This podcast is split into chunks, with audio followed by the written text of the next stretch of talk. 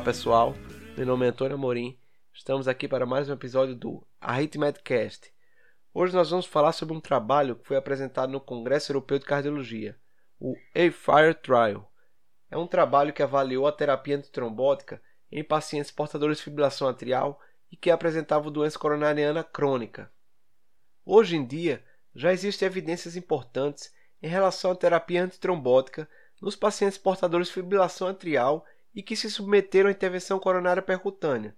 A grande questão é: e com relação à doença coronária estável nos pacientes portadores de fibrilação atrial?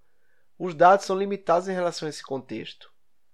Sabemos da evidência de que o uso da terapia dupla, que seria o inibidor P2Y12 mais aspirina, depois da intervenção coronária percutânea, reduz o risco de isquemia e eventos trombóticos, incluindo aí trombose distente, recorrência de infarto do miocárdio e morte cardiovascular. Uma parcela desses pacientes que se submetem à intervenção coronária necessita de anticoagulação a longo tempo, cerca de 5 a 7%. Um dado estabelecido é que agentes plaquetários associados a anticoagulantes aumentam o risco de sangramento, daí a necessidade de cuidados em relação a esse equilíbrio entre eventos isquêmicos e sangramento.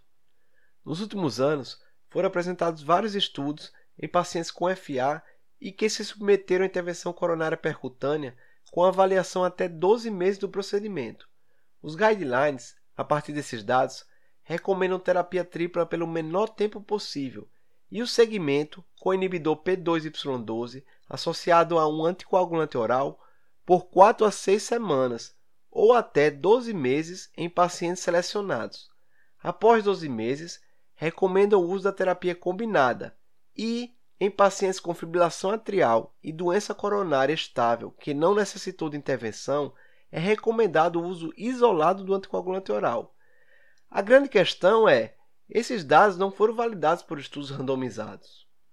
Nesse contexto, foi desenvolvido esse estudo para avaliar se a monoterapia com rivaroxaban é não inferior à terapia combinada de rivaroxaban associada a um agente plaquetário, em pacientes portadores de fibrilação atrial e doença coronária estável após um período maior que um ano que fez intervenção percutânea, ou naqueles que angiograficamente confirmaram doença coronariana e não necessitaram de intervenção. Foi um estudo multicêntrico, randomizado, realizado no Japão. Homens e mulheres acima de 20 anos com diagnóstico de FA e doença coronariana estável eram inscritos.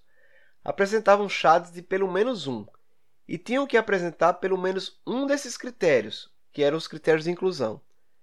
História de intervenção coronária percutânea com período superior a um ano, doença coronária estável comprovada angiograficamente com estenose maior ou igual a 50% que não necessitou de revascularização, ou história de cirurgia cardíaca de revascularização miocárdica superior a um ano.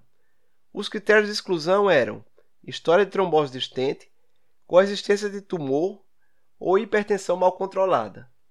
A randomização foi realizada aleatoriamente um para um, divididos em receber monoterapia com rivaroxaban, a dose era 10 mg uma vez ao dia, se clearance creatinina entre 15 a 49 e 15 mg uma vez ao dia, se o clearance fosse maior que 50 ml por minuto, ou a combinação de rivaroxaban com agente plaquetário, que poderia ser aspirina ou inibidor P2Y12, isso de acordo com o critério do médico assistente. O período de seguimento planejado era de no mínimo 24 meses e um máximo de 45 meses. Com relação aos endpoints, endpoint primário, nós tivemos o endpoint primário de eficácia, que era a composição de AVC, embolia sistêmica, infarto do miocárdio, angina estável com necessidade de revascularização e morte de qualquer causa. E o endpoint primário de segurança foi sangramento maior. Endpoint secundário, componente individual do endpoint primário, morte de qualquer causa, um composto de eventos isquemia cardiovascular e morte, eventos clínicos adversos como morte de qualquer causa, infarto, AVC e sangramento maior, e qualquer evento de sangramento. Então, entre 23 de fevereiro de 2015 a 30 de setembro de 2017, 2.240 pacientes foram inscritos de 294 centros. Cerca de 2.236 pacientes foram randomizados e destes, 1105, que corresponderiam ao grupo da monoterapia, e 968 da terapia combinada completaram todo o segmento. As características dos pacientes eram similares, com média de idade de 74 anos. Devido a um maior risco de morte por qualquer causa no grupo da terapia combinada, foi recomendado o término precoce do estudo em julho de 2018. Com relação aos resultados, o endpoint primário de eficácia ocorreu em 4,14% dos pacientes recebendo monoterapia e 5,75% no grupo da terapia combinada. Isso com um P menor que 0,001 para não inferioridade.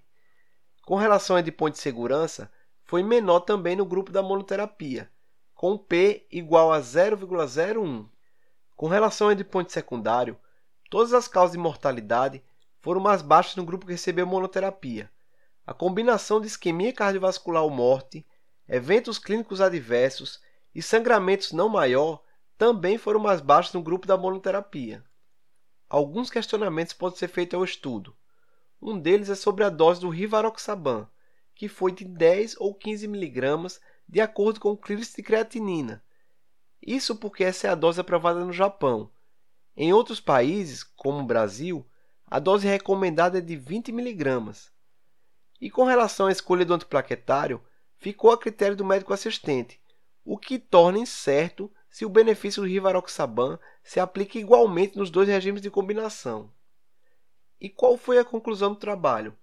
O A-FIRE Trial avaliou esquemas antitrombóticos em pacientes com fibrilação atrial e doença arterial coronariana estável mais de um ano após a revascularização, ou naqueles com doença coronariana comprovada angiograficamente que não requer revascularização. O estudo ele demonstrou que a monoterapia com rivaroxaban ela é não inferior à terapia combinada com rivaroxaban mais terapia antiplaquetária, isso em relação às doenças cardiovasculares e morte por qualquer causa, e superior em relação a sangramento maior. E como podemos colocar esse estudo para fins práticos do nosso dia a dia? Vamos lá, vou citar aqui dois exemplos. Você está no consultório, chega aquele paciente portador de fibrilação atrial que sofreu um infarto e colocou um estente, isso há mais de 12 meses. Ou então, aquele paciente que tem uma lesão crônica, uma lesão numa artéria coronária de 60% e tem também fibrilação atrial. Só que essa lesão não tem indicação de colocar um estente, não tem indicação de fazer angioplastia. Então, nesse paciente, você pode utilizar o rivaroxaban isoladamente, porque o rivaroxaban isoladamente vai ter o mesmo benefício antitrombótico de que você utilizar o rivaroxaban associado a um agente antiplaquetário, porém, o uso isolado do rivaroxaban vai causar menos sangramento, menos sangramento maior. Então essa seria a escolha. Então, pessoal, seria isso. Espero que tenham gostado e até a próxima. Obrigado.